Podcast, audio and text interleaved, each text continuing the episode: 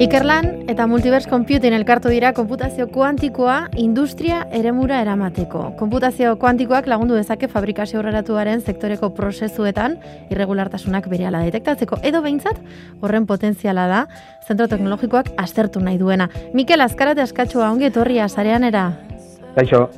Mikel, hasiera hasieratik hartzen hasten baldin bagara, izarmen aitzindaria da, lehenengo aldiz egiten dalako horrelakorik. Adimen artifizialean, hogeta urte daramatza ikerlanek, ospatu izan dugu sareanen baita ere, nola lagundu dezake konputazio kuantikoak eh, adimen artifizialean edo edo ikerketa ba, honetan? Hori da zehazki, ba, milioi euroko edo dana dalako diru kantitatuko galdera, ezta? e, konputazio kantikoa, ba, dakizuen bezala gauza oso, oso berria da, e, gauza oso arraroa da, e, gauza txikien mundua eta mekanika kuantikoaren mundua oso mundu arraroa da guretzak izaki bezala ulertzeko ere, eta gure ariketa orain bertan ikerlanetik, da honi, galdera honi zehazki erantzuten astea. E, lehengo kolaborazio hauetan, ez dugu bestelako emaitza hundirik espero, e, baina bai ikustea nolabait, e, ze puntutan dagoen teknologia hau, eta guk oso ondo ikerlantik ezagutzen, ezagutzen duguna da Euskal Herriko industriaren beharrak, ez? Mhm. Eta nolabait ariketa honekin egin nahi duguna da, zehazki galdera horri erantzuten hasi. Nola juntatu bi mundu hauek, e, konputazio kontikoarena eta industriaren beharrarenak. Zuri kostatzen baldin mazaizu ulertzea imaginatu gure.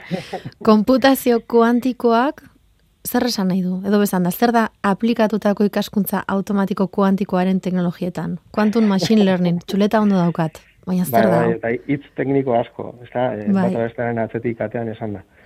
E, konputazio kuantikoak egiten duena pizkatxo bat, konputazio paradigma aldatu. Ba, e, orain arte erabili dugun konputazioa izan da elektronika oinarrituta, e, korronte elektrikoan, e, tentsio e, niveletan, batak eta zeroak, ez, nola bizkorre esatearen, uh -huh. e, tentsio altua dagoenean bat, eta tentsiorik ero dagoenean, edo zerotik gertu dagoenean, zero.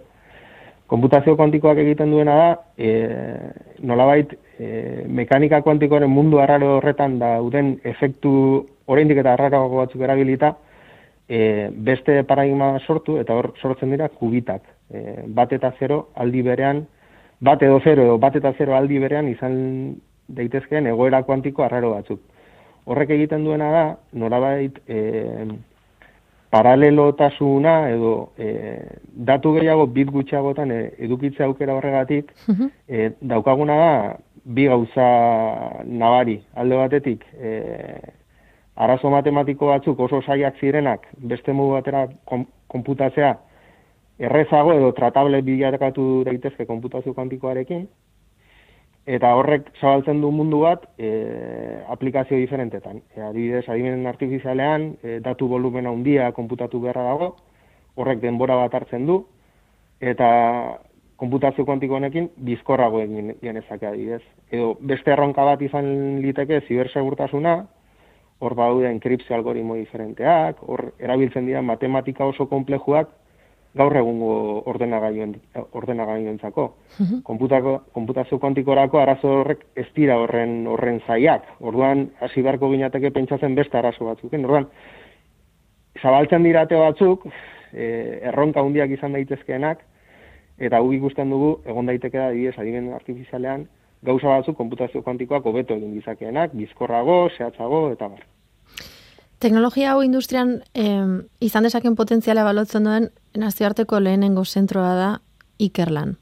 Uh Ze momentutan okurritzen zaizue hau egin daitekela?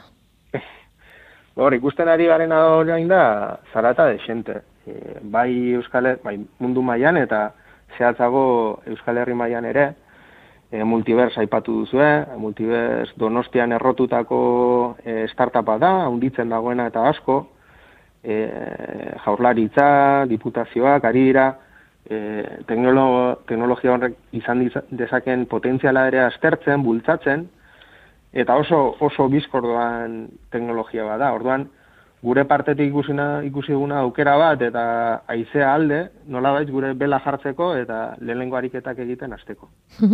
eta okurritu zaizuen lehenengo aplikazioa edo bidera garrien ikusi duzuena izan da industria? Bai, gu hortara dedikatzen gara eta nahiko naturala izan da guretzat. E, guk industrialako, e, industriak dituen erronka teknologikoetarako e, erantzuna bilatzen ditugu. E, batzutan xumeagoak izaten dira, batzutan ez horren xumeak, eta beste batzutan ba, erantzuna badu, baina hobetu daiteke, ez? eta hor da, hor da zehazki ba, komputazio kuantikoa gure burura etorri den momentua. Azaldu digu apur bat zer dan, e, ukulertzeko moduan komputazio kuantikoa, baina em, ezakit lurrera gehiago ekar daiteken edo ez, hau da, ezakit ezagutu daiteken dagoeneko aplikazio bat, agian eguneroko tasunean erabiltzen duguna, edo, edo urbil egon daiteke, daitekenik e, komputazio kuantikotik? Bagago bat, eta zibersegurtasunakin lotuta, eta lehen esaten, esaten genituen arazo matematiko ultrakomplejo horiek, e, nun erabiltzen ditugu ari bez, ba, erabiltzen dugu edo zein komunikazio internetetik egiten dugunean, e, komunikazio hori enkriptatuta badago, erabiltzen dugu algoritmo bat AES deitzen dena, e, erabiltzen dena norlabait e, enkriptazio asimetrikoa egiteko, klabe publiko eta pribatuekin, eta enkriptazio hau, gure mezuak inork e, irakurtzen zituela ziurtatzeko e, komunikazio hori, e, oinarritzen da, e, klabe batzutan, e, non e, zenbaki oso hundien faktorizazioa klabe den.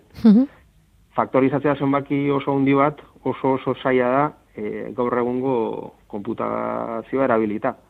Baina oso oso erreza izan liteke e, konputazio kuantikoa entzat. Hor badago xorren algoritmoa ditzen den bat, zeinek era errez batean eta konputadore kuantiko nahikoa handia izan da, a, faktorizatu dezaken e, zenbaki handia handi hori, o klabe publiko hori, eta nolabait e, publiko izateara jutzi ez, nolabait edo, edo zeinek e, komunikazio horrek atzeman e, ditzakelarik.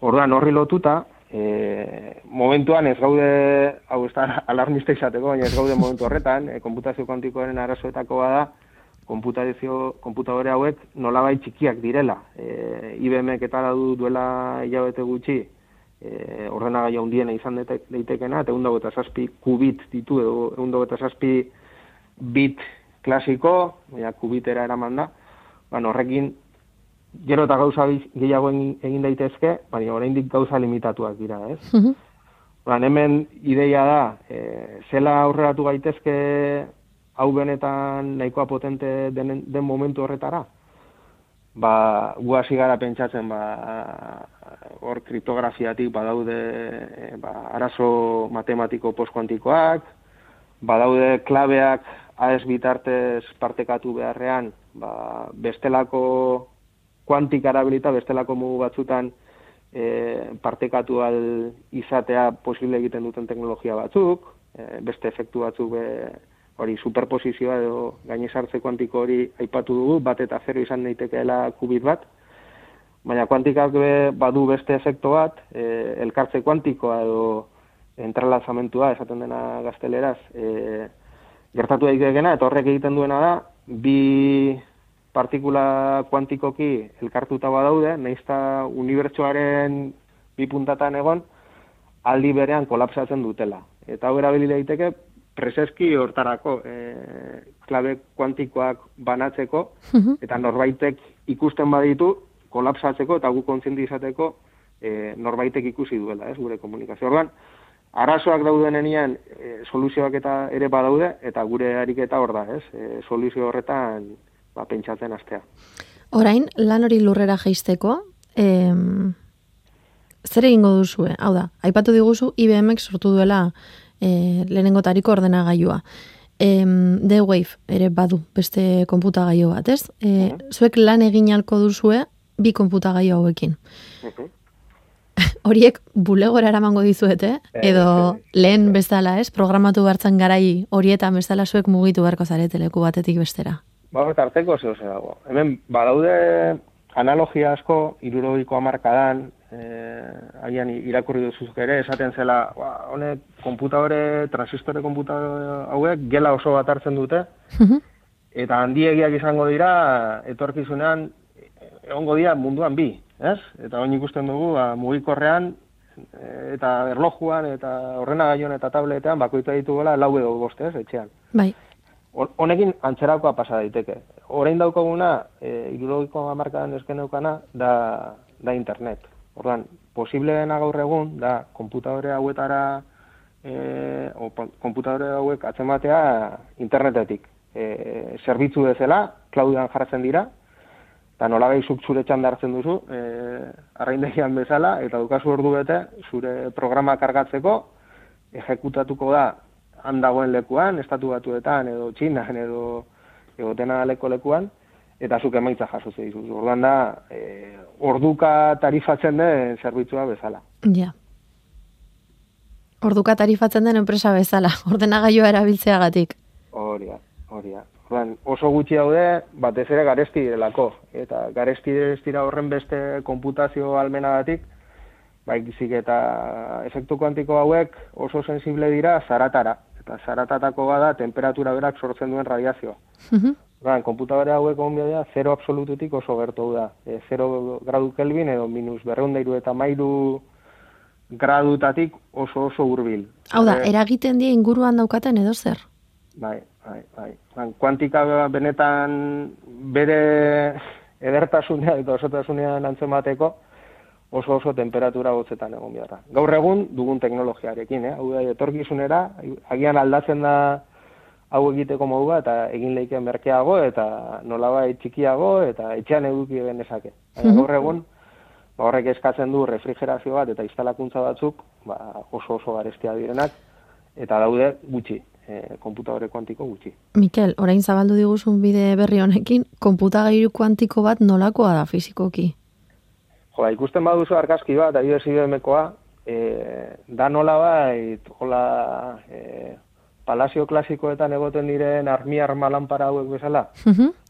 Orduan, e, nolait, e, ditu, e, eskegi dago diteke nolait, e, txipa bere zerdi partean dago, eta gero ditu hola zintzili dauden elemento metaliko batzuk bezala refrigeratzeko. Orduan, polita dira estetikoki ere, nikola ez dut aukera pertsonal, pertsonan ikusteko, ni argazkietan eta... Desiatzen egongo zara, ez? Ba, ez pentsa, eh?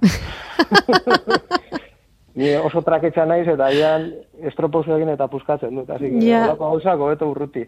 Zentxiblea baldin bada horrelako, zango du, trepetxu bat, are gehiago. Baina, bueno, armi arma bat bezalakoa da gila batean. Ba, armi arma lanpara bat. Uh -huh. Ba, ez dakit honek e, visualizatzen dituzu, baina horrela, e, zintzilik eta elementu askorekin zintzilik bezalako elementu metaliko antzeko.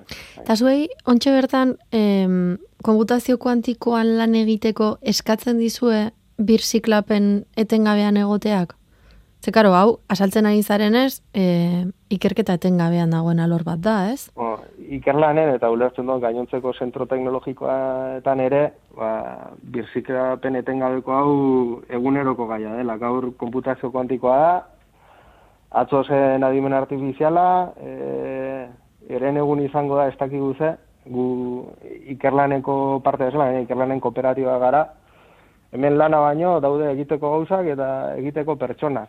eta gu guna da, hori, aurretik esan dakoa, industriaren ezagupen handia, e, gogo asko ikasteko eta ikasten jarraitzeko, Eta bai, ni nau elektronikoa naiz eta konputazio kuantikoaz, ba, oindala gutxera arte gutxitxonekien, eta hemen gabiltza. Eh, Hori galdetu behar nizu.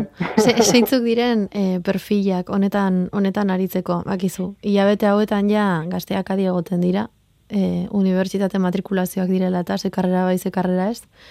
Eta... Ba, hemen ikusteko hau alde batetik ere, e, orain jaiponen zein puntutan gauden. Hau den gaur e, 2000 eta hogeta bian e, potentziala duen zerbait, e, hau gauzatukoen eguneroko zerbaitetan datorren urtean, hemendik amar urtera, hemendik hogeta marrera. Ez? Urban, gai honetan, e, gura aposto ikerlan gain, bezala gainera da apurka-apurka joatea. Ez dugu orain e, jente ultraespezialista sortzer nahi eta honek e, industriara esukitzea nola diteko pegada urte askotan.